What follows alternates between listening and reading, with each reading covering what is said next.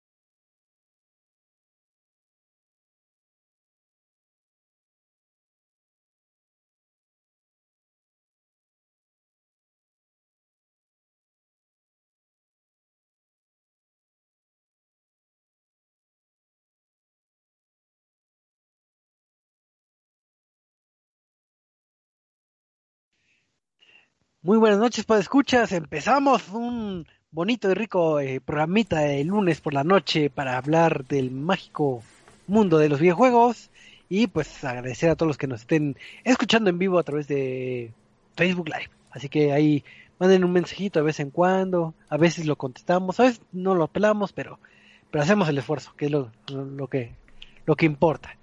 Y pues como ya saben, eh, siempre presentamos a este panel de conocedores que digo, ya no es sorpresa porque siempre son los mismos, pero pues, vamos a seguirlos saludando y haciendo las mismas preguntas de siempre. Así que, Michael, muy buenas noches, ¿cómo estás? Choco, muy buenas noches, estoy muy bien, muy feliz, riendo de la vida, riendo de los memes y disfrutando de todo, pero muy bien, muy feliz. Así Listo para un lunesitos más. Y pues la pregunta obligada, vamos a preguntarte, ¿qué jugaste esta semana? Ya te iba a decir, no, no he visto Naruto, pero ya te respondí una segunda pregunta. Fíjate que terminé The Last of Us recientemente, parte de los juegos que le he mostrado a mi novia y... ¿Otra vez? volverlo a jugar por segunda vez, o sea, desde hace un año, por segunda vez y me voló otra vez la cabeza. Ya no pensando como en reseñarlo, sino en otra cosa. También he estado jugando Warzone Control para PlayStation 5, eh, Jurassic, Jurassic World Evolution y voy a empezar Hellblade porque quiero este, llorar un rato. Y Uy, se no. Se no hace exactamente. A ver qué tal. Está bien, ya, ya nos contarás cómo estuvo, dicen, con ese título. Pero qué bueno que, que has tenido una semanita con bastante juegos. Estoy, estoy muy orgulloso de ti. Bastante. Pero también aquí nos acompaña otro panelista, el consentido de todos, que es el buen Eddie. Eddie, ¿cómo estás? Por un momento pensé que decías otro panista y yo Ah, ¿verdad? ¿What? Mucho, Mucha este, política. ¿Mandé? Mucha política. Mucha política el día de hoy, sí, sí, sí, no, no. Eh, no, pues muy bien, Choco, gracias por preguntar. Ya estamos aquí listos para hablar de los jueguitos. Así es, y también te voy a hacer la misma pregunta que al buen Michael. Eh, ¿Qué jugaste en esta semana? Eh, regresé a jugar este, ¿cómo se llama este juego de disparos? Outriders, el de Square Enix, porque está en Game Pass. Eh, jugué League of Legends. Y ya, realmente no he jugado nada de estos tres meses. Assassin's Creed Wrath of the Dreads todavía lo sigo jugando. Ah, sí, cierto. Si quieren saber ahora sí que de este último título, este, cuál es nuestra opinión, pues los invitamos a ver el podcast de hace una semana, si no mal recuerdo, donde platicamos este por qué deben que comprar este DLC, porque hay DLCs que sí deben que comprar, pero no compran el de Bomberman. No. no, el de Bomberman no, el que te cobra por los servidores. sí, que te cobran por, por salas privadas, qué triste. Qué triste esa situación, pero ya platicaremos otro día de, de estos bonitos DLCs. Pero, pero, pero Choco, ¿tú qué has jugado? ¿Cómo has estado? Que, que, que también todos queremos saber qué onda. Ah, muy, muy, muy buena pregunta. Pues, ¿qué he estado jugando? Pues he estado aplicando lo de a granel de juegos, porque ya esto, en, esta semana fue la última para el desafío de los 10.000 este, los 10.000 G-Points para que te den bonificación para los usuarios de, de Xbox este, Game Pass. Entonces he sacado de mi biblioteca y jugado juegos que se acaban rápido, juegos que nunca había jugado y todo con tal de juntar muchos logros. Por ejemplo, me la pasé jugando uno, uno de golf, que es el de el de Golf with Friends, tanto la versión de Xbox como la de PC. Y Golf with Friends está muy chido. Sí, está, está entretenido. ¿Y lo lograste? Pues este, sí, ando sacándole logros, pero... O sea, ¿lograste llegar a los 10.000? Ah, hasta el hace un ratito me faltan nada más 500 puntos, pero ahorita lo saco después del programa. Entonces ya, sacaré mi desafío. y estoy jugando viejos clásicos en el Red Replay también. Entonces, juegos muy viejitos que nadie se acuerda más que la gente de antaño como yo. Pero, pero sí, estuve dándole un poquito al Red Replay. Pero, pues, muchas gracias por preguntar y que sepan qué tanto juego, qué tanto no juego. Y pues ahora sí vamos a darle a darle paso a, lo que vendría siendo las noticias de la semana porque hubo muchas muchas noticias. Y pues tristemente luego no nos da el tiempo a abarcar todas pero vamos a platicar de algunas cosas. Pues empezando con que se acuerdan que casi casi todos los podcasts que tenemos eh, hay un rumor de que si va a salir el Nintendo Switch Pro o no va a salir o si son los papás. Pero pues ahora resulta que, que pues la gente estaba felizmente navegando por internet, por una página que muy reconocida que es Amazon México. Y pues estaban buscando sus ofertas de hot sale. Voy a buscar mis fueguitos, mis muebles, mis plantitas, ahí estaban buscando todo.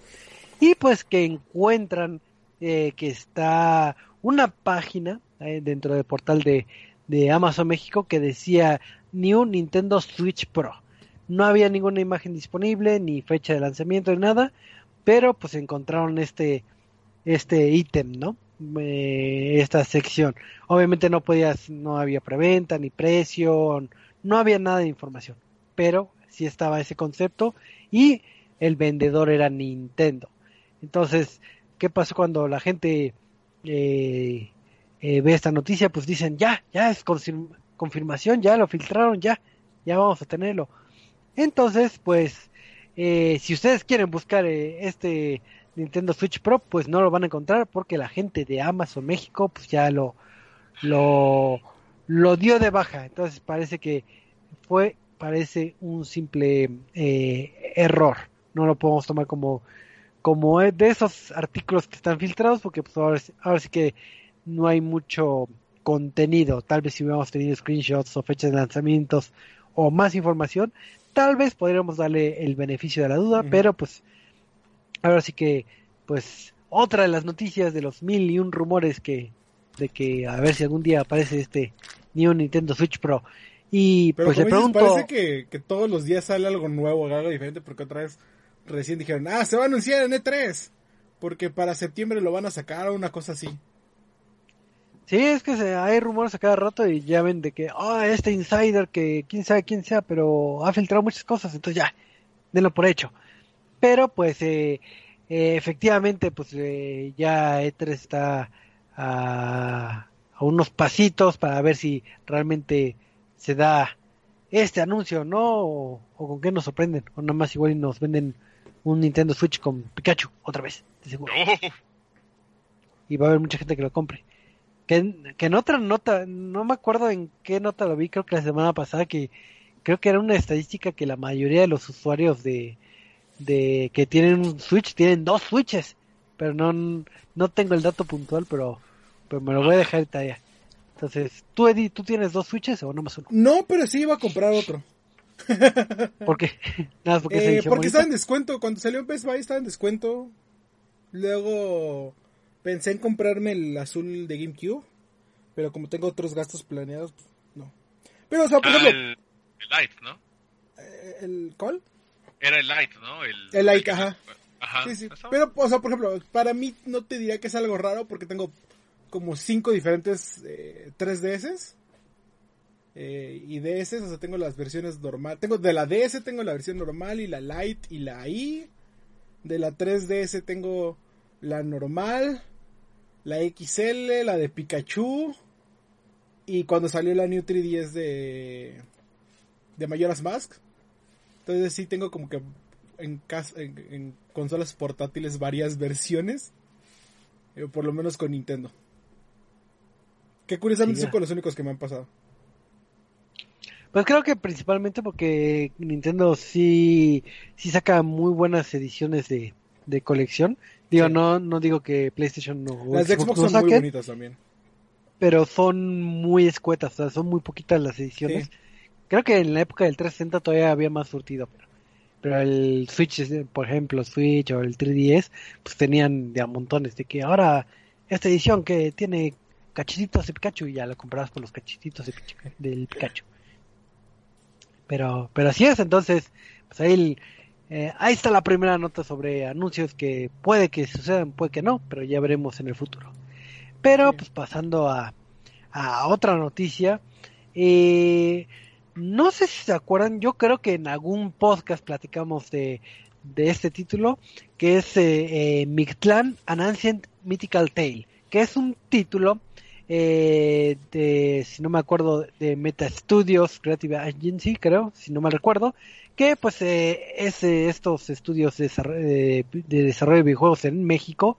Y pues como siempre, los que nos han seguido año tras año saben que, que nos encanta estar platicando de, de- del talento mexicano, ¿no? Al final de cuentas sacamos eh, un poquito lo patriótico y pues la noticia en sí a lo que viene es que si bien ya se había anunciado el desarrollo de, de este título, eh, parece que puede que, que le vaya un poco mejor a, a, a este estudio porque eh, a través de sus redes sociales anunciaron que, que la gente de Sony le está poniendo bastante interés a este a, este título porque eh, o sea, ellos mismos lo anunciaron.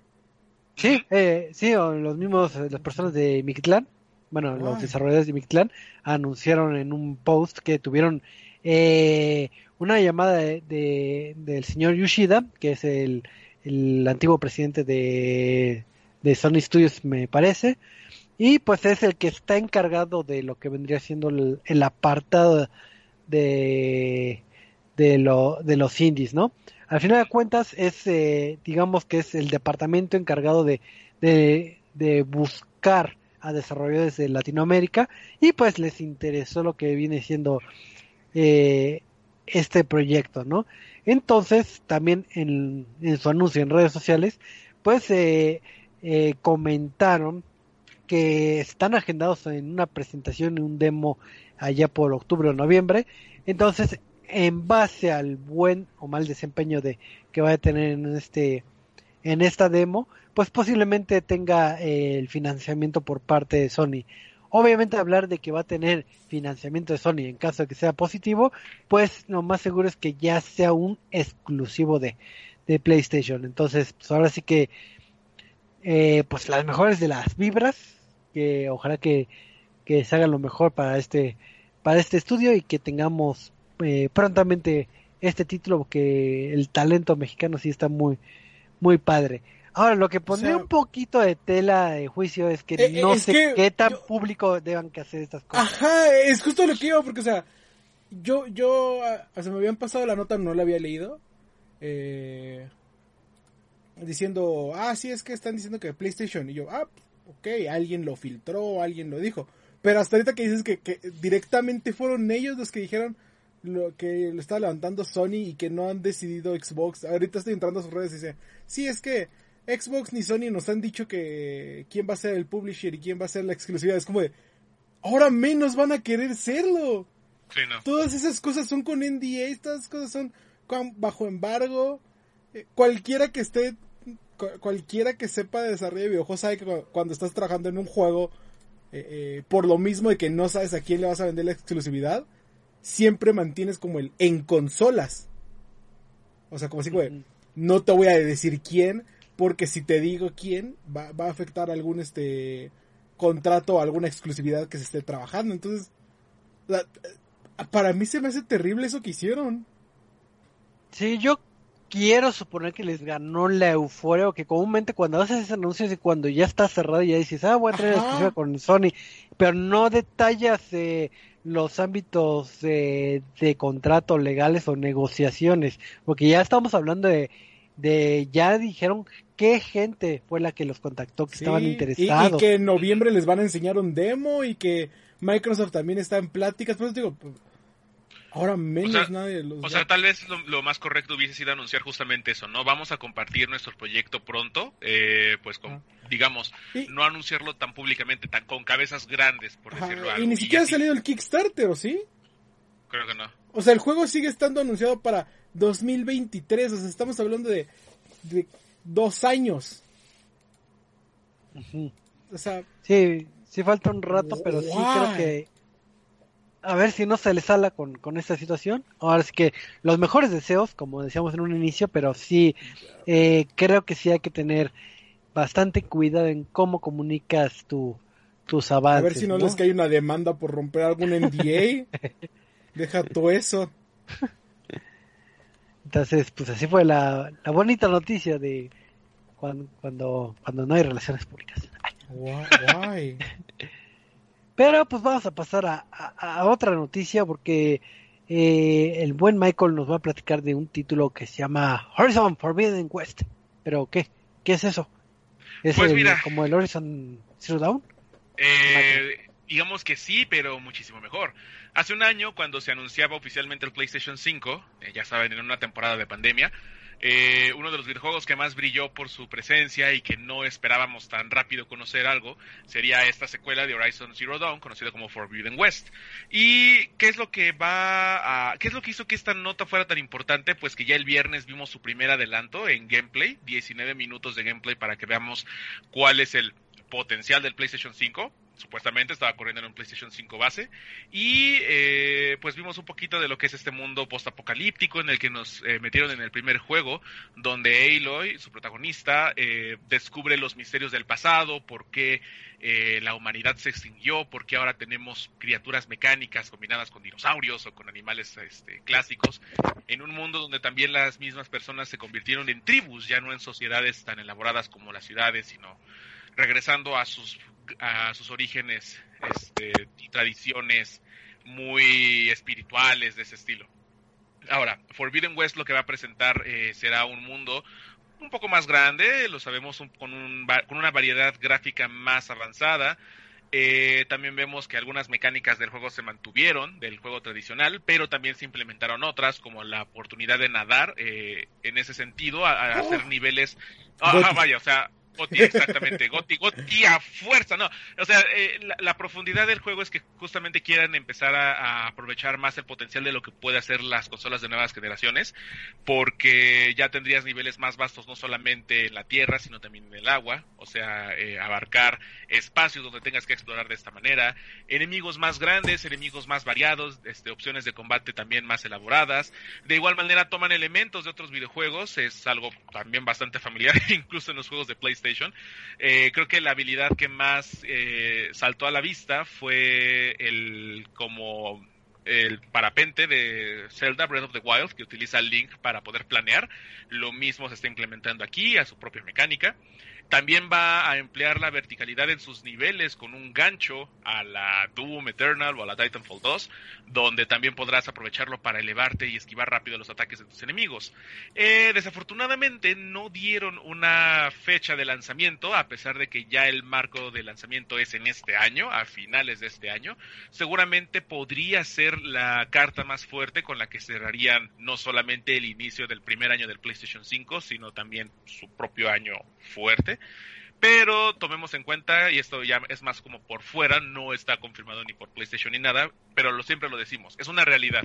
Vivimos en una pandemia, vivimos en una situación donde está todo muy delicado y el estudio, de, el desarrollo de diferentes juegos, de diferentes estudios, se ha visto muy complicado.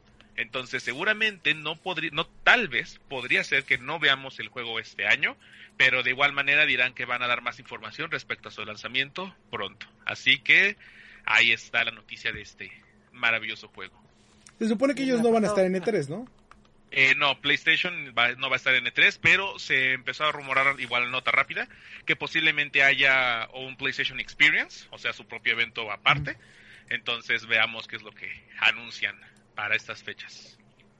Y nivel, eh, a nivel gráfico, eh, ¿cómo lo ves? Si lo ves como que sí, sí saca toda la casta de, de PlayStation por lo que se ve en las demos, sí. También hay que ser muy honestos, es también muy tradición de Sony que luego hay ocasiones en las que el downgrade se llega a presentar. No es un downgrade tan tan manchado como lo que se ha hecho, por ejemplo, con Ubisoft, pero sí son de algunos detalles que, por ejemplo, en el demo se ven excesivamente bien y otros que llegan a ser hasta como muy abusivos de que, ah, es que tú me mostraste que podía hacer esto, como digamos un ejemplo, el movimiento de la arena cuando caminas y en el juego no se ve tan elaborado. O sea, son este downgrades que por naturaleza también lo haces, es más fácil controlar un entorno establecido a un juego completo y que esté procesándose bien. Pero eh, sí, se ve más brillante, me gusta más la variedad que tiene de colores, porque el otro juego a veces, aunque se ve bonito, como que aquí ya se respalda un poquito más con el color natural del entorno en donde estás. O sea, se ve más apegado a la realidad. O sea, sí, se ve bien. Y una pregunta, que, que siempre nos gusta cerrar el bloque de, noticias con noticias más curiosas y y un poquito más risueñas. Ahorita estás hablando de, de, la realidad y que se ve bonito. El, la personaje eh, principal, ¿la ves bonita? ¿La ves fea? ¿La ves estéticamente bella? Yo no la puedo decir que la veo así fea tampoco te puedo decir que la veo como el modelo escultural, hermoso, estereotípico, pero ya sé por dónde vas, Choco, porque justamente esa es la noticia que seguía, la noticia chusca. Resulta que, eh, bueno, como siempre, habrán eh, personas que no les guste lo que lance una compañía, que por ejemplo vemos a Craig en Xbox con su Halo, o vemos otros downgrades así de ese estilo. En este caso, eh, con Horizon Forbidden West, lo que empezaron a notar pues tanto los fans, algunos fans de PlayStation como las personas haters, son, eh, fue la apariencia física de Aloy, que a diferencia del primer juego eh, se veía más delgada y aquí se veía más cachetona. Entonces muchos empezaron a especular lo mismo de, o a hacer como preguntas muy capciosas, tipo, ¿cómo es posible que un personaje en un futuro postapocalíptico engorde? Eh, recordaron también, por ejemplo, el tema famoso de Abby en The Last of Us Parte 2, donde cómo es posible que una mujer tenga esteroides en un mundo postapocalíptico. Entonces empezó a hacer muchísima eh, burla, muchos memes, muchos muchas formas de expresar que su, su protagonista, que en su momento todos veían como hermosa, perfecta e idónea, ahora engordó. Y pues también empezaron a salir con esa con ese mensaje de que agenda política, que inclusión y todo eso. Pero al grado ¿Qué pasó? O sea, yo voy a meter de mi cuchara ahí porque o sea, no lo he visto completo el video, pero las imágenes que vi el personaje no engordó solo sí se ve rara de la cara, o sea, se ve rara, pero es que es, lo mismo, por ejemplo, yo, yo me atrevería a decir algo, por ejemplo, como lo que pasó con Craig.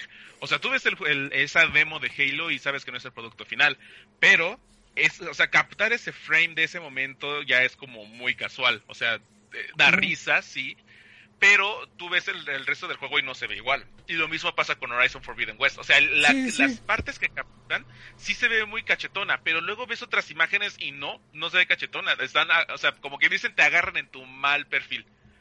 Y también parecerá una payasada, pero es que es una realidad. O sea, lo captan en momentos en donde sí, evidentemente, si tú volteas de un lado o, o te ves desde cierta perspectiva, no pues a veces no, no, sales bien o no luces bien. Pero ya sería como muy quisquilloso también de parte pues, de los que están en contra de esas opiniones defender a un pixel. O sea, ya sería rayar en lo ridículo y entrar en su juego.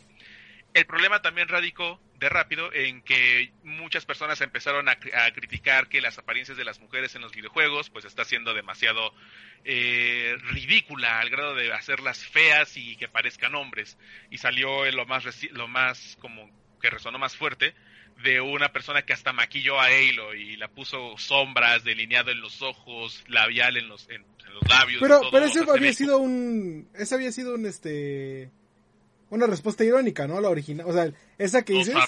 Ah, no, ¿quién, es que quién sabe, porque Se- según yo, había salido de Reddit y era Ah. precisamente una respuesta como irónica a esto de que sí, es que las mujeres están, eh, ya no están tan eh, ¿cómo afeminadas, o sea, refiriéndose a que no están sobresexualizadas. quién eh, sabe, porque, la, o sea, viendo más tweets de su respuesta de esta persona, No, no, no, En es que sí, sí, sí, hay un tweet que se hizo famoso por eso, pero la imagen original salió de Reddit de otro usuario que Ah, creó esta imagen para burlarse del movimiento, para hacer Ah. el, el- el sarcasmo, el irónico, el, el- el- el llegar y No. sí, sí, sí, miren, así debería de verse. Pues lástima porque lo utilizaron desafortunadamente para para justamente quejarse de que los videojuegos están Irónicamente. o sea, desafortunadamente, y ahí sí, sí, irónicamente, desafortunadamente sí lo usaron para apoyar su movimiento de que sí, de que las mujeres en los videojuegos, principalmente en los de Play, se está volviendo como muy estrictamente correcto, de, en- políticamente correcto, y que ya las están haciendo feas a- adrede. Y pues es así como de, pues este, pues no. Y desafortunadamente lo que siempre provocan estos movimientos es que convocan a gente que sí lo cree. Y ahí sí es donde ya se desborda todo. Pero pues en fin. Ahora, lo que yo espero es que ni Guerrilla Games ni Sony les haga caso a estas personas, porque evidentemente esto ya no es un fundamento de decir, bueno, cambien la historia o cambien algo, no, es la apariencia de alguien. Y aunque ya lo hemos visto en otros casos, tanto en cine como en series como en otros videojuegos, no tiene una razón de ser. Y esperemos que hagan de la vista gorda. Y es más, hasta que de la vista gorda. Ajá. Y es más, hasta que se burlen de ese tipo de cuestiones, porque hasta sería mejor poder darles una bofetada al momento de defender su idea, porque pues así están las cosas. Y finalmente, sin la, la recomendación que siempre hacemos respecto a esos temas, si no les gustan en ese tipo de apariencias o algo así, pues no compren el juego, no apoyen el juego y nadie les va a hacer nada. No les va a afectar. Pero si la gente se quejó porque un personaje de un videojuego está gorda. Así es. Cachetona, cachetona. Cachetona. Digo que respecto al cuerpo creo que como que no no no cuadra mucho eh, lo que vendría siendo el rostro con, con lo demás del cuerpo. Pero pues ¿quién dice que no se puede estar gordito o cachetón en el fin del mundo? Ya cuando les toque el fin del mundo ya los veremos. Es correcto. A ver si siguen tan guapos como siempre. Así es. Entonces, esa fue la, la noticia eh, chusca rara de, de, de la semana, porque siempre nos gusta platicar de, de estos temas. Pero eh, si no hay ninguna nota adicional, eh, pues vamos a pasar a, a la primera de la du reseña, porque nos gusta tener doble reseña. Porque sí, porque sí. O sea, no, no Porque nos nomás gusta, ten- pero no tenemos... Pero no tenemos de otra, No, así sí, que sí nos gusta cuando son buenas reseñas, digo, porque a veces este, tenemos reseñas divertidas y luego tenemos reseñas de rata laica y pues este, eso sí me asusta un poco. Tampoco no choco. Así es, pues vamos a platicar primero de un título que se llama Rift Keeper, que es un Ajá. título desarrollado por Frymore y distribuido por Sometimes You, Ah, que es casi lo mismo que Ratalaika, así que ya sabes Ah. para dónde va. oh, oh, demonios, ay no. Es un título, este, de, de hecho los dos títulos de, de que vamos a estar reseñando son de, de- del estilo de roguelike, que son estos juegos donde eh, te eh, ponen en calabozos y, y tienes que salir airosos y si pierdes, pues ahora sí que tendrás que volver desde el inicio, lo cual puede ser bastante frustrante para cierto eh, para cierto sector de, de los videojugadores. Ahí, ahí sí depende mucho de, de sus gustos, ¿no? Lo peor Y es que pues- este lo vi castelvanioso y dije, sé bonito, ¿qué tan malo puede ser?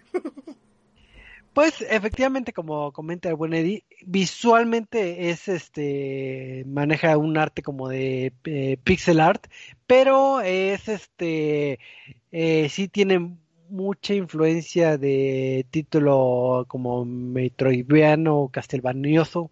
Entonces, eh, te puedes ir por la finta de que ah, pues no está tan no está tan mal, tomando en cuenta obviamente que está haciendo alusión a, a juegos de antaño. Y pues eh, eh, en estos artes también se manejan mucho los tonos oscuros. Nuestro héroe eh, vive en un, en un pueblito y tal cual en el pueblito dicen, ah, aquí hay un portal y en el portal hay gente mala, entonces ve y derrota a los malos. Entonces pues vas al portal, eh, derrotas a los malos y pues esa va a ser la misión principal si quisieras inyectarle un poco de argumento. Cuando ingresas al portal, eh, eh, ingresas a lo que vendría siendo el primer dungeon y pues vas, van a seguir apareciendo otros paulatinamente. En estos dungeons se generan al azar, entonces tanto los enemigos como el acomodo de, de nivel pues siempre va a ser distinto. Eh, cada nivel, bueno, cada dungeon te va a pedir que elimines mínimo el 70% de los enemigos. Cuando eliminas el 70% se habilitan los portales, porque hay varios portales en, en el dungeon, y podrás escapar. Puedes matar si quieres el 100% y generar más, este, más monedas o experiencia. Pero ahora sí que depende de qué tanto juegues. Eh, conforme ingresas a estos dungeons, a la par vas a ver un, una pequeña barra con un timer, vamos a decir. Entonces va decrementando dependiendo qué tan rápido o lento pases el, el dungeon. Esto te va a otorgar una bonificación al final si es que logras escapar este, antes de que se, acabe eh, el, el, tiempo, ¿no? Entonces, pues vas y vas eh, matando distintos tipos de enemigos como esqueletos arqueros, esqueletos que, que te pegan con una hacha, este, algunos como vampiros, orcos gigantes, etcétera. Eh, los enemigos realmente, eh, los patrones, eh, por ejemplo, todos los esqueletos arqueros van a disparar la misma flecha, de la misma dirección, del mismo comportamiento. el vampirito vas a ver que va a tener cierto rango para que se acerque y te ataque, ¿no? Entonces, si bien cada enemigo tiene su patrón de ataque, eh, a los cuatro dungeons ya sabrás cómo se comportan todos ellos. Y e, es uno de los problemas que no hay un gran surtido de enemigos. Entonces, eh, al final de cuentas, se va tornando un poco repetitivo. Eh, en, en, estos dungeons va a haber ciertos coleccionables que son un libro que flota al recolectar cierta cantidad de libros que flotan, podrás cambiarlo por un arma al azar cuando regreses al pueblo. Entonces ya digamos que limpiaste todo el dungeon y, entras al portal. Regresas al, al, al, town, bueno, al, ¿cómo se llama? Al pueblo. Y pues de todas las monedas que hayas recolectado, puedes comprar este, nuevas armas. Y podrás este, abrir los cofres que, que hayas recolectado. Puede ser uno por por matar eh, más allá del 70%, o dos si lo hiciste con el tiempo eh, récord, vamos a decirlo. Entonces ahí podrás comprar armas, eh, hay armas como hachas, como espadas largas, este, y armas de proyectiles, que son como los crossbows, bueno, estos como arcos automáticos, son las armas que tienen. Obviamente va a haber este, distintos niveles en, la, en las armas, dependiendo de la rareza y qué tanto daño puedan hacer. Entonces pues, ya compras tus, tus armitas, hay un pequeño árbol muy rústico de, de habilidades donde puedes mejorar lo que vendría siendo eh, tu ataque, tu defensa o tu, tu vida. Esto lo logras con unas gemas que van cayendo al azar en tus partidas. Entonces, entre más juegues, pues más puedes levelear esos este, ámbitos. Si llegas a perder de que te maten en algún dungeon, eh, perderás cierta cantidad de oro, perderás todas tus armas, pero eh, lo que llegaste a levelear en este árbol sí se mantiene. Entonces, entre más juegas, pues eh, irás un poquito más poderoso, ¿no? cada vez que ingreses al portal, bueno, ya salimos del portal, compramos este nuestro armamento y vas a llegar a otra vez a la iglesia donde está el portal y te van a decir de que, oh, hay enemigos, métete otra vez. Y te va a salir un letrero de que cada 10 dungeons te vas a enfrentar a un jefe. Entonces te va haciendo un conteo de que en 3 dungeons te enfrentas al jefe. Y cada vez que ingresas va a haber un modificador en lo que vendría siendo eh, los enemigos. Ya sea que sean más resistentes o te peguen más o que suelten más oro, etcétera. Entonces se va siendo, se va haciendo paulatinamente más difícil. Entonces ahí vas equiparando de que es que necesito encontrar armamento, ya sea este collares, cascos, este eh, armamento, para que yo me haga más fuerte y me vaya nivelando al, al avance que va a tener el, el, los niveles. Ya que llegas a los 10 niveles, te enfrentas a un jefe que es este, ese sí está eh, predefinido, no es al azar. Y pues es así el clásico de que, ah, soy el vampiro y te voy a matar. Con un patrones de, de ataque muy, muy sencillos para ser un jefe. De hecho, casi todo el juego te la puedes llevar con el crossbow, bueno, con con, con este como arco. Entonces nada más es de que, ah, me echo a correr y disparo y no más estoy corriendo a lo loco. Entonces, digo, es triste porque sí, con, con esa arma te la puedes llevar todo el juego. Entonces, cuando pasas el jefe, llegas otra vez al Town y te dicen otra vez los, eh, los maguitos de que, oh, ¿sabes qué? Que, eh, métete, porque hay más mal, más mal que, que, que antes. Y entonces se repite la mecánica, 10 este, dungeons, otro jefe, se vuelve a repetir la mecánica, 10 dungeons y el último jefe. Y cuando pases ya el último jefe, que creo que es el nivel 33 o el 30, te va a decir, ah, síguete metiendo, es infinito, el mal es infinito, entonces hasta que pierdas, te aburras, eh, dejarás de jugar. Obviamente cada vez que te metes un dungeon se va incrementando la dificultad. Entonces, ¿qué es el gran problema de este título? Que tu personaje no tiene ni gran surtido de habilidades, ni gran surtido de armas, y se torna extremadamente repetitivo. A nivel arte, en los escenarios más o menos manejan como dos o tres modelos eh, eh, repetitivos, pero al final de cuentas es el mismo calabozo. Obviamente la distribución cambia, pero a nivel arte es lo mismo. Y ¿Pero pues, vas mejorando algo? Pues no, no más. Lo, lo, que obtienes de nivel nivel son las monedas con las que puedes comprar más armas y el árbol de habilidades, pero no tienes una mejora sustancial. Nada más de que, ah, juntemos moneditas, me compro un casco mejorcito, que es otro problema que tiene que en las tiendas hay como no sé, entre 12 y 18 artículos, pero no cambian, no van cambiando las armas o mejorándolas. Entonces llega un momento que te topas, entonces a nivel 20 o 30 puede ser que compres la mejor arma, pero pues ya no puedes crecer más de ahí, entonces eventualmente vas a perder metiéndote a, a los dungeons. Entonces hay un estancamiento en progreso de tu personaje que no va acorde al, al progreso que vayas a tener con los niveles. Entonces eventualmente vas a perder y vuelves a iniciar desde cero y pues y ya no hay nada que puedas hacer para avanzar más que básicamente el get good. Ajá, sí, nada más es de que voy a sacar mucho loot. Cuando, cuando pierda voy a sacar otra vez loot y, y a lo mucho en el, en el árbol de habilidades, pero el árbol de habilidades es de que, ah, ahora tiene 100 de vida, ahora tiene 120 de vida, ahora 130. Y entonces así como que no hay como skills o algo así. Pero se torna bastante, bastante aburrido en, eh, al paso del tiempo. Y pues cuando lo único de coleccionables es estos libritos, pero te dan armas al azar y muchas muchas veces es eh, pura eh, pura garbage, ¿no? Entonces no no está tan entretenido.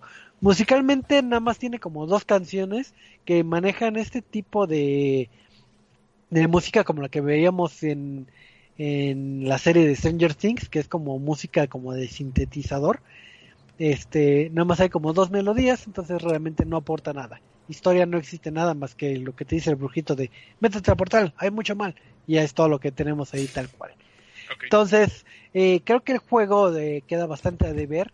Sí mantiene eh, mecánicas del roguelite o roguelike, pero no, no te genera esa empatía o esas ganas de volver a disfrutarlo, ¿no? Eh, eh, ¿Cuánto te dura el juego? Pues lo que quieras jugarlo, porque como es de estos títulos este, eternos, pues ahora sí que lo que tú quieras invertirlo. A nivel logros, eh, cada dungeon, digamos, si lo quieres pasar como en, en estilo speedrun, o sea, en, pasar en este timer, más o menos invertirás como dos minutos por cada uno. Si quieres llegar al nivel 33, pues será como hora y cachito de, de juego, ¿no? Y pues eh, los logros, algunos están casados al azar de que, ¿sabes qué? Necesito esta arma legendaria, pero ¿dónde la consigues? Pues, pues, en alguna, en alguno de los cofres que te vaya saliendo, algún día aparecerá. O sea, ni siquiera la puedes comprar, entonces eh, puede ser un poco frustrante o que puede estar juegue y juegue y, nunca te salga la, la, la, la, arma que deseas. Entonces, pues más o menos el periodo de vida es como entre 2 y 3 horas. Entonces, no es tan recomendable, si son fanáticos del género, pues podrían adentrarse en este título, pero pero creo que hay en el mercado muchos títulos este roguelike eh, eh, más disfrutables. Pero pues ahí está la opción. Lo que sí es que puede ser una opción económica, eso sí. No tengo el precio aquí en la mano, pero comúnmente son, son baratones. Y por lo menos es, en cuanto a dificultades, difícil porque el juego es difícil, digamos, hecho a la antigua y, por lo menos puedes mejorar o es de esos difíciles que solamente es difícil porque te avienta muchas cosas al mismo tiempo.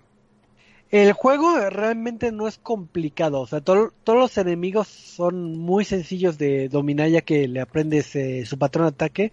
Digo, muchos o los puedes eliminar de lejos con el crossbow sin que eh, tengas un enfrentamiento directo, o si te quieres adentrar a darte golpes, hay un botón que es como una rodada, entonces puedes esquivar varios este golpes con esa mecánica. Creo que la dificultad va en lo injusto que se va creciendo el juego y que ya no te deja crecer a ti. Pero ¿cómo crece el juego? O sea, ¿cómo, se hace más difícil el juego? Cada vez que entres en un dungeon, eh, digamos que eh, los enemigos pegan más duro o tienen más vida. Entonces, llega un momento que eh, un enemigo, por ejemplo, de del dungeon número 40, te puede pegar este de un hachazo, te gasta la mitad de la vida. Entonces, si no tienes buen timing, nada más de dos hachazos te mató. Y pues yo, tú ya no pudiste hacer nada al respecto. O si llegas a un nivel, por ejemplo, 50, es de que ah, los enemigos son más rápidos y pegan más fuerte y tienen más vida. Y pero tú no puedes este crecer más, sino de que yo tengo las mismas habilidades que tenían en nivel 30 y pues ya pues ahora sí que, que ellos seguirán creciendo hasta el infinito, donde de un hachazo me vayan a matar. Entonces se torna eh, no equitativo, ¿no? ¿no? No van a creciendo los dos a la par. No es que tengas buenas o no habilidades, sino que ellos ya pegan mucho, pegan muy duro. Entonces, ahí, ahí recae la dificultad. Entonces, es el título de Skipper, por si quieren jugarlo. Entonces, pues es baratillo. Entonces, si buscan una opción, una opción barata y, quieran entrarse. ¿Qué entre comillas fáciles? Pues sí, entre comillas es fácil. Pero eh, también, como los adelantábamos, eh, esta es su reseña. Y eh, hace un par de semanas salió este título llamado. ¿Mandé? Así. Haz cara de sorprendido. Ah, sí. Ah, ah. Es de reseña. De reseña. Oh, yo, yo no sabía. No, sí sabía. Este, ah, y es un título, eh, Rising Hell es un título desarrollado por Tahoe Games y por eh, Charles World, Worldwide Games, me parece. Y es también un título de Road Light, en donde nos adentraremos en el infierno y pues, ¿qué haces cuando estás en el infierno? Pues quieres escapar. Y pues, eh, en este en esta historia pues ahora sí que pues eh, te aventaron al infierno y quieres eh, escapar y para escapar tienes que derrotar a, a los señores del inframundo. Entonces, visualmente, eh, Rising Hell también tiene un estilo pixel art, pero eh, se ve más pulido, es como un arte eh, más o menos de, de, la época del Super Nintendo, pero maneja toques como góticos. Por ejemplo, Rift Keeper manejaba tonos oscuros. En este caso, eh, maneja lo que vendría siendo gótico y eh, enfocado en tonalidades un poquito rojas para que obviamente haga la remembranza de que estás eh, en el ¿cómo se llama? En, en el infierno. Eh, los niveles que son estos dungeons son niveles verticales. Alias empiezas hasta abajo y tienes que subir, ir subiendo, subiendo, subiendo hasta que llegues a, al, al tope de, vamos a decir, la torre y pasar a la siguiente torre y así paulatinamente. ¿Cuántas torres son? Eh, eh, deben que ser como cuatro eh, niveles principales y cada nivel principal debe que tener como cuatro torres más o menos. Entonces eh, ha de ser una okay, corrida okay. como de 16 niveles. Eh, haz de cuenta que pues tú tienes tu personaje principal y tu personaje principal va a tener ciertos movimientos básicos. Vas a poder este golpear como con una una como garra como tipo Wolverine, vas a tener el doble salto y, y, un como tipo dash. También tiene un, vamos a decir como tipo el, creo que se llama el parry, que es cuando saltas justamente cuando está junto al, junto a un enemigo, vas a hacer un ataque especial. Entonces, eh, en lugar de pisarlos como si fueran Mario Bros, cuando llegas y aplicas el timing, haces un ataque eh, especial. Eh, los renders de los eh, personajes sí son variados, igual que los patrones de, enemigos, y los enemigos están bien hechos. No es como de que, ah, te pongo el vampirito y ahora es vampirito azul y ahora rojo, sino que cada uno es, eh, tiene su propia identidad, su propio patrón de ataque, y pues sí hay un gran surtido de, de enemigos. Eh, los niveles también se generan este, al azar, este, y va a haber ciertas este, mecánicas en cada una de, las torres. Por ejemplo, puedes ir subiendo en la torre, matando enemigos y vas a encontrar portales. Estos portales te pueden llevar a una, vamos a decir, mini torre donde eliminas enemigos y te va a otorgar eh, sangre. Y regresas a la torre principal. Eh, la sangre vendría siendo lo que vendría siendo tu moneda. Entonces cada vez que elimines un enemigo, pues vas obteniendo sangre. En algún momento de la torre te puedes encontrar, casi siempre es al final de la torre, una tienda. Esa tienda te va a decir, ah, con, con tanto de sangre puedes comprar esto o este aditamento. Los aditamentos se clasifican en, en mejoras de ataque, mejoras de vida, mejoras de habilidades y mejoras este, pasivas, por ejemplo, o de defensa. Entonces, va a estar limitado, si no mal recuerdo, como a cuatro espacios por, eh, por árbol. Entonces, por ejemplo, puedo llegar a, a la tienda y con, mis, este, con mi sangre compro eh, bonificación del 30 de daño cuando me enfrenta demonios. O bonificación de ataque cuando hago un combo. O, por ejemplo, si son de defensivas, es de que, que los enemigos eh, tengan mayor drop de, de energía. O sabes que aguanto más golpes de largo alcance. Entonces, todas estas mejoras eh, se generan también al azar, eh, lo que puedes comprar, y te ponen, si no mal recuerdo, como tres compras eh, máximo por, por tienda.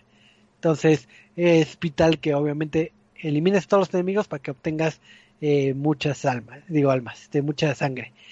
ya que haces tus compras, llegas al final de lo que vendría siendo tu primera torre y casi siempre va a haber dos caminos, dos eh, bifurcaciones. Entonces te va a decir, ah, mira, quieres ir por la senda de los, de los, este, no sé, voy a inventar nombres, la senda de los elegidos o quieres ir por el camino de la brutalidad.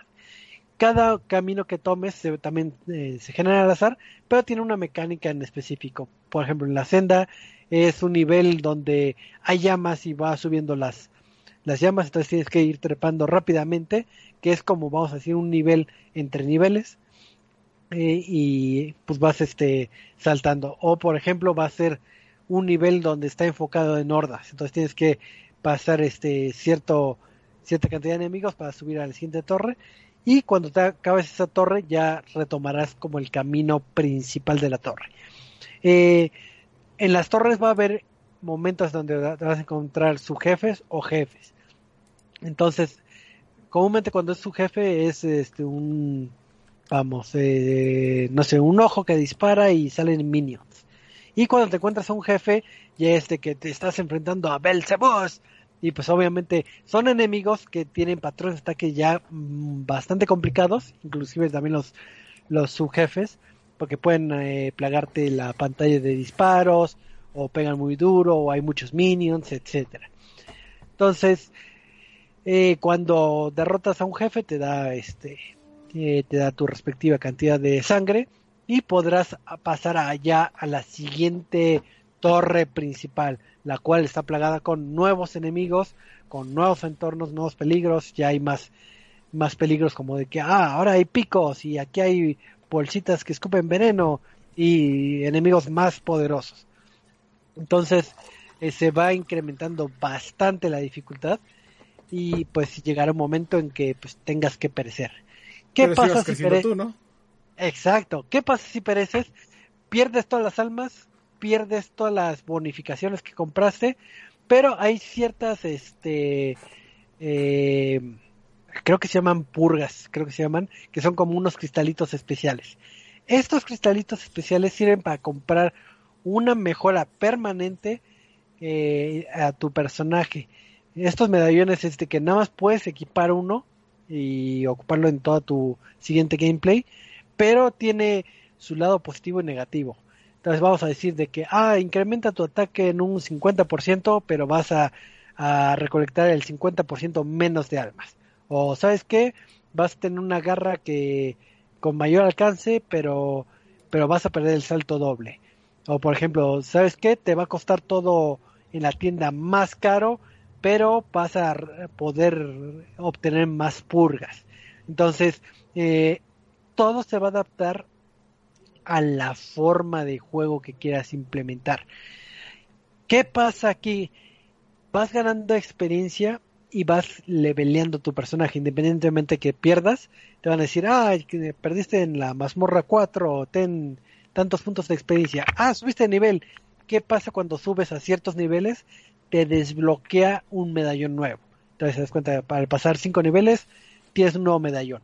Ese medallón no significa que ya lo puedas adquirir, sino este que te lo desbloqueamos. Te van a decir, ah, este medallón necesitas 20, 20 purgas. Tú no, pues más o menos saco como entre dos o tres purgas en cada gameplay, pues tengo que jugar como a 10 veces para poder comprar ese medallón. Entonces estás juegue y juegue y juegue, pero todo se genera al azar. Los enemigos, eh, la distribución de, de las bifurcaciones, los jefes que aparecen también se generan al azar. Hay veces que comúnmente son dos o tres jefes distintos por por cada torre, entonces a veces te va a salir Belzebus, pero, pero, luego te va a salir este otro vampiro o otro enemigo, ¿no? Entonces si ya sabías más o menos el patrón de, ataque del jefe, pues eh, puede variar porque ni siquiera te puede salir el mismo jefe en, en, las distintas jugadas. Entonces, ¿qué va pasando? Que vas a necesitar levelear más o menos hasta nivel 40 para desbloquear todos los medallones. Entonces, eh, pues si tienes que jugar bastante para desbloquear todo y aunado a eso es recolectar lo que vendrían siendo estas estas gemas especiales para comprar tus medallones y y hacerte un poquito más poderoso. ¿Qué pasa también? Con las estas, pues, con estos eh, como purgas, podrás comprar también otros personajes. Comúnmente tenemos el del el de la garra, pero hay dos personajes adicionales, que uno es como un nigromante y otro que es como tipo arqueros, me parece. Entonces, cuando los desbloqueas, pues también tendrás que irlos leveleando para poder sacarle todo su jugo. Entonces, estábamos hablando de tres personajes distintos. Aunado a eso, si, si digamos que te aburriste de estar jugando Torres, Torres, Torres, hay otro modo que se llama, eh, si no mal recuerdo, eh, Gauntlet, que desbloquearás este, distintos desafíos, que es muy similar también como a modo sordas en alguno de los niveles, entonces te va a decir, ah, pasa la torre, la torre 1, pero son puras hordas, tienes que matar a 40 este, enemigos. O, ¿sabes qué? Pasa estos desafíos y son tres jefes seguidos. Entonces, te cambia la jugabilidad. Si eres una persona que se le dificulta este tipo de juegos, hay un modo, vamos a decirlo, sencillo, entre comillas sencillo, porque cuando lo habilitas eh, te da tres este, vidas. Entonces, si pereces, pues puedes seguir este, avanzando en el juego. Tiene una disyuntiva digo, no mal recuerdo, pero creo que cuando activas ese modo no puedes subir de experiencia. O sea, hay, un castigo por jugar eh, en este modo. Y también hay un modo este hardcore para los si querían todavía jugar este con, eh, con, más complicaciones, pues ahí está ese rubro. Vas a tener este también poderes que, que sacarán perdón, algunos enemigos, entonces puede ser que a veces dispares rayos o a veces tengas una espada gigante, pero esto es nada más paulatino y nada más está limitado a ciertos, este, a ciertos hits. Entonces se va mezclando el, el ámbito de los combos con estos este, artículos, entonces se va haciendo un poquito más eh, complejo. Este título está muy padre en el sentido de que tiene muchos toques eh, de metal. Entonces, eh, cuando estás oyendo eh, musicalmente, eh, vas a estar oyendo pues melodías de tipo trash o death metal o, metal, entonces se llena de acción y se compenetra bien con el tipo de acción que tiene en las animaciones de juego, porque cuando estás haciendo combo hay pequeño, un leve, por ejemplo, zoom o te, eh, o te dice el tipo de combo como Hell así como de para que se denote que es como, como de mucho punch. Creo que el tipo de acción es como un una acción que teníamos, obviamente, digo, son eh, gráficos muy distintos, pero como lo que veíamos en Dante Inferno, que estás dando eh, golpe a diestra y siniestra, pero lo, lo disfrutas el sentido de, de qué tan poderoso puedo ser, pero sin que sea eh, desequilibrado de que, ah, soy muy poderoso, ya lo paso en un, sentido, sino que tú te sientes como de que soy casi casi el rey del metal y estoy matando a todos. oh, me mataron. Entonces, este... Entonces está más divertido. Sí, está muy, muy divertido y creo que el replay value es este inmenso. Creo que si quieres el juntar toda la experiencia de los 40 niveles te llevará más de 20 horas. Y, y no se siente aburrido estar juegue y juegue de este título. Entonces, ahí sí, para los amantes de, del roguelite o roguelite, eh, sí es bastante recomendable este título. Entonces, sí, sí tiene que ser compra compra obligada. Es un, muy buen este muy buen logros título. Qué tan, qué tan rápido salen, qué tan lento. Los logros son bastante tardados porque algunos son tardados y, otros son difíciles. Digo, la mayoría es de, de pasar este eh, lo que vendría siendo el juego, pero para llegar a las últimas mazmorras tienes que comprar medallones más robustos y pues para, para lograrlo está complicado. Entonces tienes que estar este juegue, juegue, juegue y aprendiendo las mecánicas, porque el juego sí es complicado. Entonces, este eh, yo les recomiendo que si se llegan a atorar, si se, se, pongan en el modo redención para que les den las tres vidas y pues para que puedan eh, acabar el título. Pero sí es, es, es un título difícil, pero divertido. Entonces sí se tardarán un rato en sacar todos los logros, pero a este título no lo jueguen por logros, sino por, por el factor diversión, que está muy divertido. Ok. Me gusta. Entonces, sí, cómprenlo. Cómprenlo. Hombre, gaste. Gaste, gaste. Entonces, pues, ahora fue tu reseña de, de un género muy bonito, el roguelite, roguelite. Entonces ahí, ahí un día platicaremos de, de este género, pero hoy no. Hoy vamos a platicar en el tema random de cosas más bonitas. Porque resulta que, si bien recuerdan, en un inicio de, de, del programa, eh, les comentábamos que había muchas noticias y una de ellas es que una franquicia eh, bastante querida, principalmente en, en Occidente, digo, perdón, en Oriente, perdón, es la franquicia de Dragon Quest. Creo que todos hemos tenido cierto acercamiento con, con la franquicia, ya sea con los primeros títulos del NES para los más de antaño, eh, tal vez eh, con los animes que salieron en su momento en TV Azteca cuando eran jóvenes, cuando traíamos, eh, veíamos las aventuras de Fly, o los que siguen ahorita el anime de las aventuras de Dai. Este, entonces, creo que hemos tenido tal vez algún acercamiento, o al menos que hayan comprado algún peluchito con forma de slime, porque pues los slimes se hicieron famosos gracias a Dragon Quest. Pero el chiste es que cumplen 35 años. Entonces es un gran aniversario. Y lo que comentamos también en chat interno es que hay veces que pasa el aniversario de ciertas franquicias y pasan sin pena ni gloria. Y es un poco triste.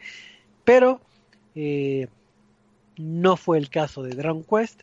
Porque pues se hicieron un evento eh, especial para, para, para este festejo. Y pues un evento de tal magnitud, pues eh, debe que tener algún anuncio importante, ¿no? Y creo que en este caso sorprendieron porque sí hubo varios, varios anuncios y estuvo padre porque en el en este evento pues estuvieron eh, eh, personalidades de, de, de, la franquicia como, como el propio Akira Toriyama para hacer los los distintos anuncios. Eh, no sé si ustedes eh, hayan visto alguno de los anuncios o quieren comentar eh, alguna de las notas o, los voy desmenuzando. No, no, vamos conforme se fue desarrollando. ok, pues yendo en orden, porque yo no, no, no me acuerdo cómo fue el orden, pero según yo, eh, el primer anuncio es, eh, al final de cuentas hay que recordar que Dragon Quest es para varios sectores, ¿no? Hay sector casual, hay sector hardcore, hay sector para la fanaticada. Y pues el primer anuncio es que tenemos nuevo Dragon Quest. ¿Cuál? El Dragon Quest Keshi Keshi. Que, que es un título que está enfocado a lo que vendría siendo la plataforma móvil para los títulos de, iOS, celulares, para estos títulos de iOS y Android. Y pues, eh, ¿qué, qué, de qué va Dragon Quest Kesh Kesh? Pues comúnmente cuando juegas celulares estás acostumbrado a jugar títulos como Candy Crush, como eh, de estos de que juntas, eh, perdón, este, tres figuritas para deshacerlas, pues eh, maneja esta mecánica. Entonces tus personajes favoritos de Dragon Quest, digamos que los convirtieron en fichas, porque Dragon Quest vuelve en forma de fichas. Y pues son este estas fichas con los personajes icónicos, porque hay que recordar, ahorita que digo la palabra icónico es porque eh, ahora sí que son iconos precisamente, todos conocemos el fantasmita, todos conocemos el slime, eh, que los no sé, las brujitas, el vampirito, creo que ya es casi casi canon conocer estos este estos artes y pues está eh, enfocado en, en este tipo de arte pues este título va a estar desarrollado por Square Enix y con los eh, eh, chicos de PlayArt. ¿Cuándo va a salir este título? Pues va a salir este mismo año. No sé cuándo vaya a salir, pero pero para los que les gusta de jueguitos este casuales, mientras están en el metro, en el micro, pues pueden estar jugándolos. Entonces tenemos eh, un título que es Dragon Quest Keshi Keshi. Entonces, con esta noticia empezaríamos eh, lo que vendría siendo el evento. No sé si ustedes le, les llamar, les llamaría la intención de este juego o esperarían otro juego o ya con, esto cumplen para, para que sea buen aniversario. Pues yo creo que debería haber algo más, ¿no? No sé, alguna especie de recopilación o alguna especie como de... Eh, o sea, si yo, por ejemplo, que yo no he tocado Dragon Quest, el móvil podría ser interesante, pero ¿y si hay algo más? Algo así como una especie de remake ah, puede que haya un remake, pero espera, espera, no, no, no comas ansias. Ah, ah. Porque eh, para la gente, digo, principalmente de Japón, hay un título de Dragon Quest que ha estado pegando este bastante, que es el Dragon Quest, la, décima edición. Y si no me recuerdo, creo que esa está en Switch, en Wii U y en PlayStation 4, si no me recuerdo.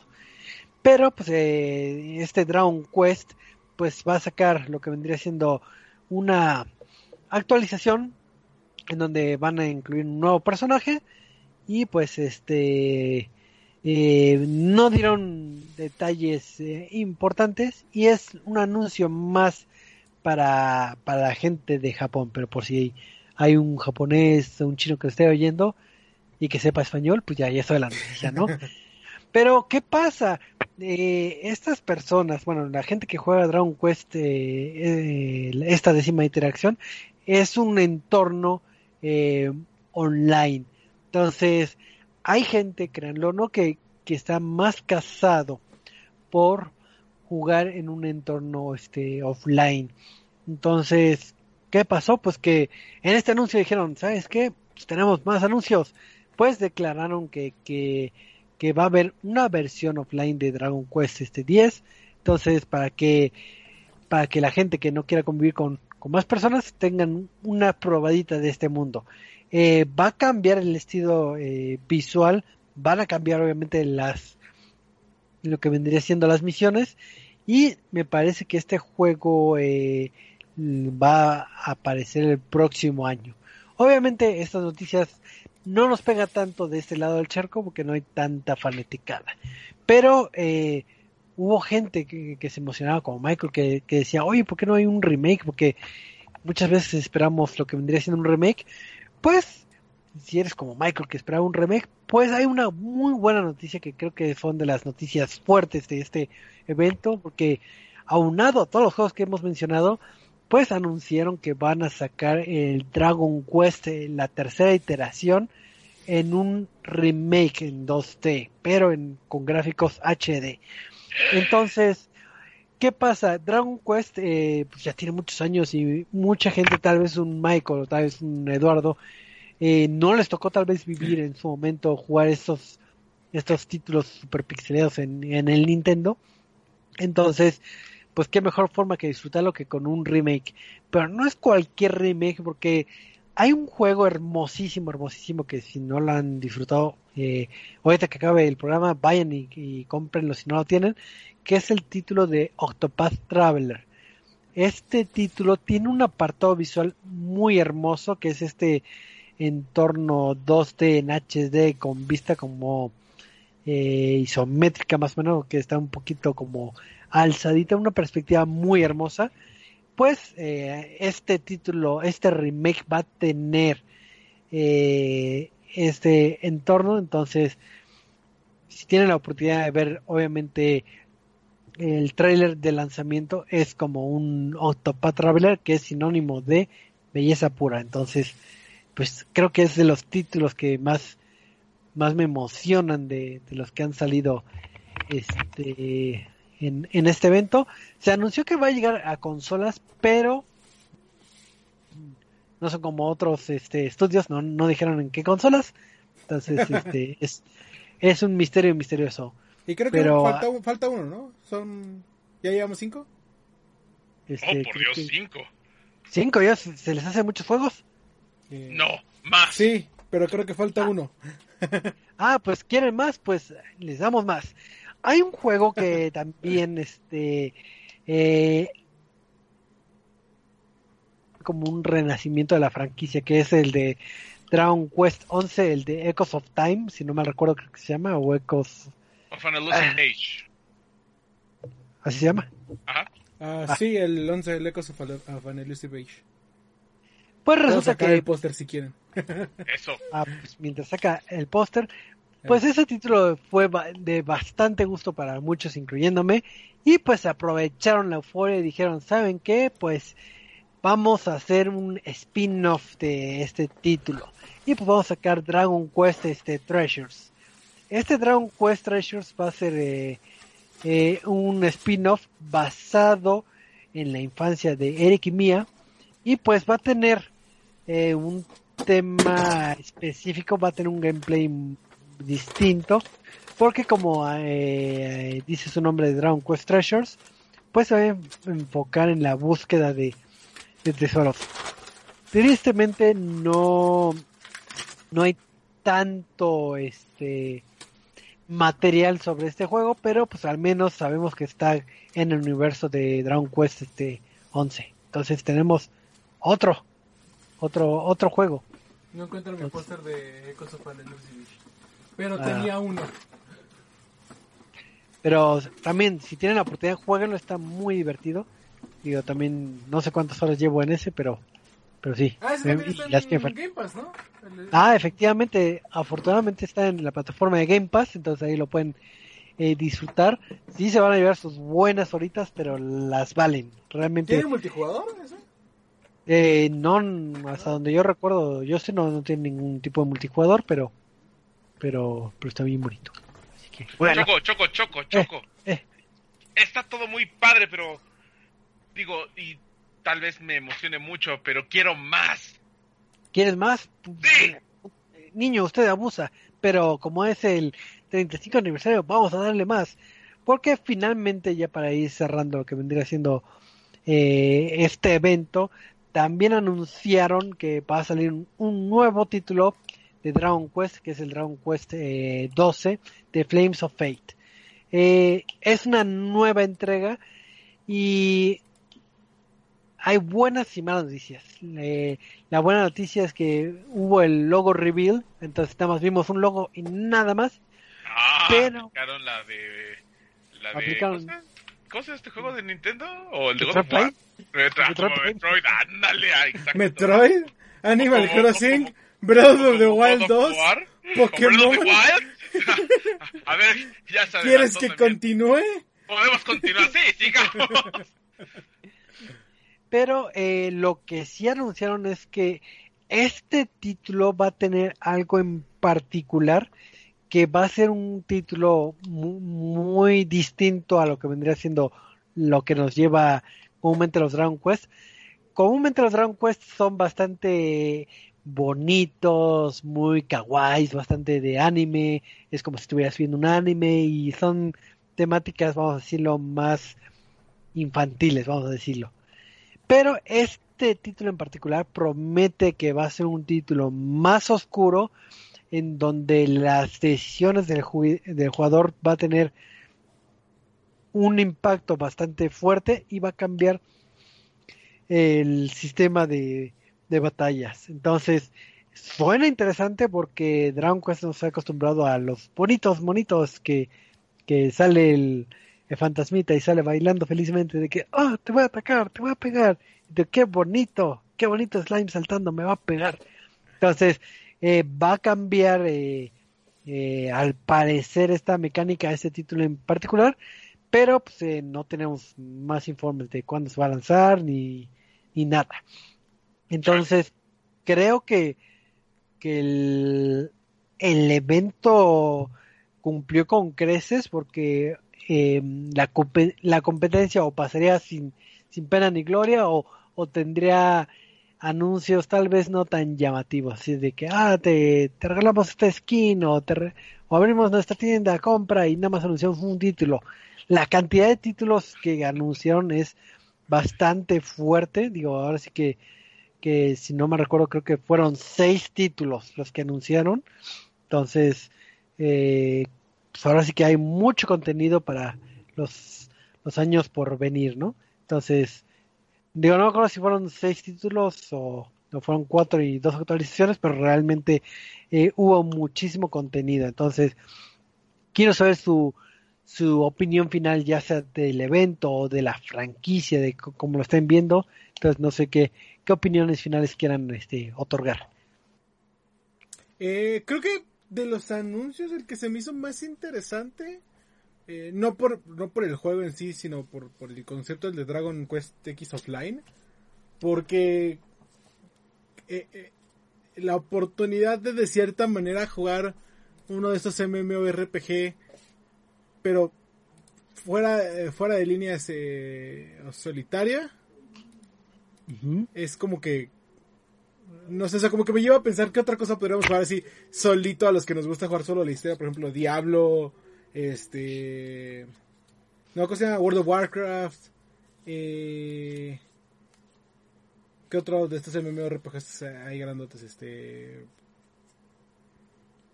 Second Life, ah no. Eh, Neverwinter, que fue de Dungeons.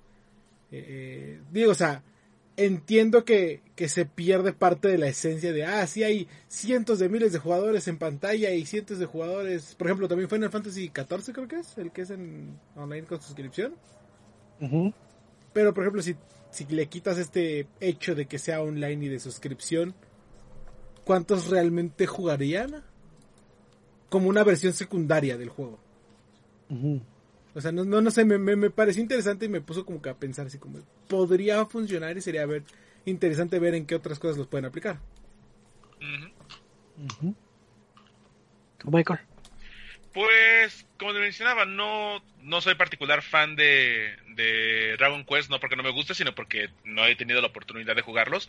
Pero ver que sigan apelando a que sigas jugando las clásicas historias y renovadas, actualizadas a nuevas mecánicas, nuevas mejoras, funciona bastante para que la saga siga manteniéndose fresca y vigente. Y pues siempre es una buena noticia, no importa qué franquicia te guste, cuando te dicen nuevo videojuego, pues es un sí a todo.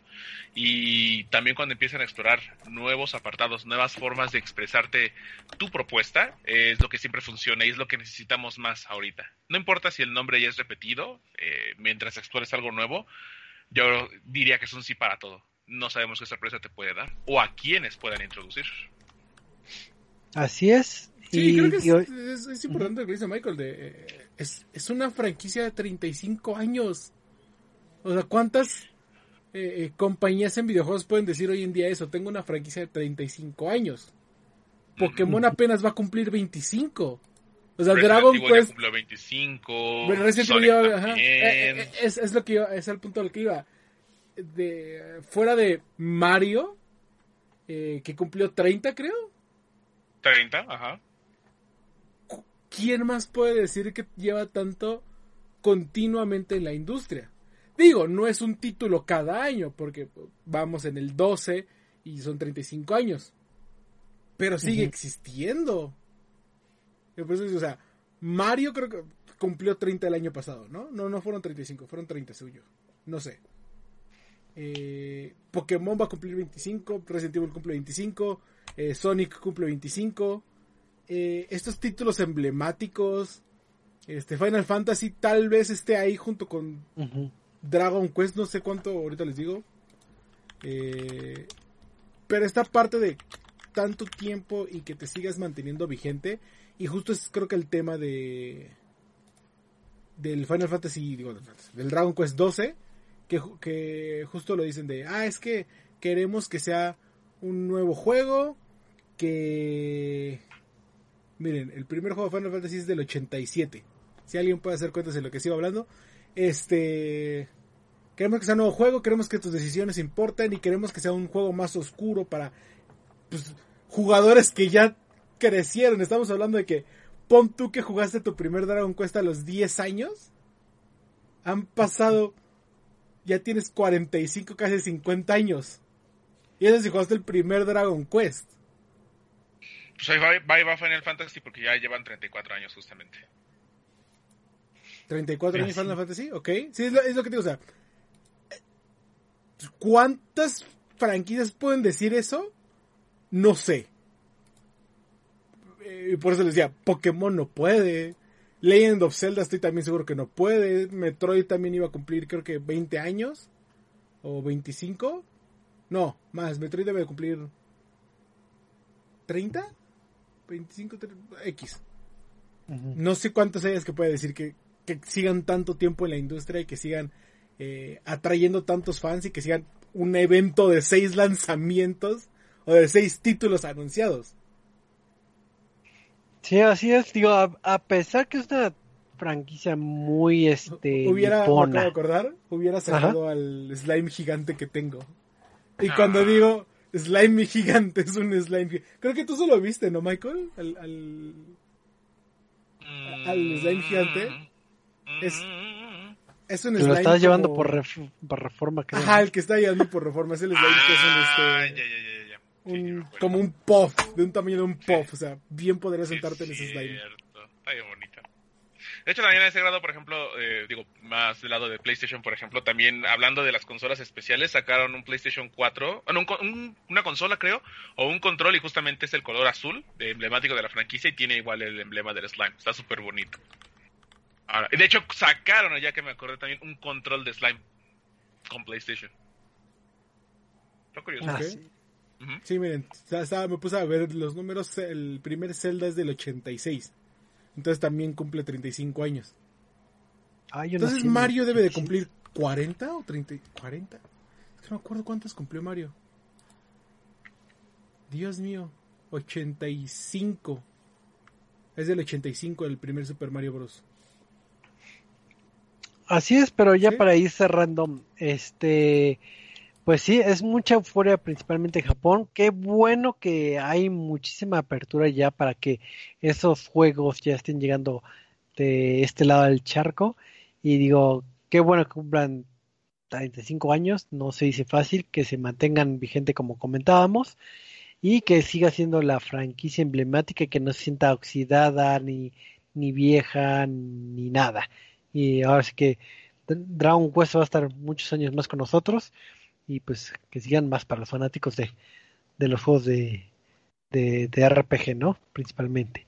Entonces, pues felicidades y pues hay buenas y malas noticias. La buena es que tenemos salud, la mala es que ya va a acabar el programa. Así que Michael, eh, anuncios parroquiales y despedidas. Muchísimas gracias por acompañarnos en este bonito lunes de lonchecito, que les hayan gustado las noticias, que se hayan reído, disfruten los memes, sobre todo los políticos, y este, responsabilícense como sociedad porque vivimos en una sociedad. Nos vemos este pues aquí en Facebook, Facebook Live y recuerden que también estamos a través de Facebook, Twitter e Instagram, eh, Instagram. Ah, mira, Instagram. No tenemos Instagram, ¿sí? Y en nuestro sitio oficial rset.tv arroba rctmx y rctmx.reviews para ver todas las noticias relacionadas del mundo de los videojuegos, reseñas y mucho más. Según yo sí hay Instagram de rctmx, pero no lo utilizamos. Oh, por Dios. Spoiler. bueno, ahí, ahí si quieren ver esa cuenta abandonada, la pueden ver, no hay nada. Pero, este, Eddie, este, anuncios parroquiales, algo que va a ser el jueves. Eh, pues ya saben que los pueden encontrar para todas las noticias de deportes electrónicos en arroba centinela op, eh, su programa favorito de deportes electrónicos. Los jueves, como lo comenta Choco, a las 8 de la noche. No se lo pueden perder, tenemos muchísimas cosas de qué hablar. Eh, y como digo, síguenos en arroba centinela op. Y a mí me pueden encontrar en Twitter como arroba guion bajo edicc. Eh, dice sí. sí, sí. Sí, sí. sí. Bueno, este sí. Este, pues muchísimas gracias a todos los que nos escucharon en, en este bonito programita. Gracias a los que estuvieron en vivo y los que nos oyen a través de Spotify, iBox y demás. Pues eh, gustosamente nos estamos viendo el próximo lunes para seguir platicando de tantos jueguitos que tanto nos gusta. Así que muchísimas gracias y nos vemos hasta la próxima. Adiós. Bye bye. Compren, gasten, compren, compren. Así. Ah.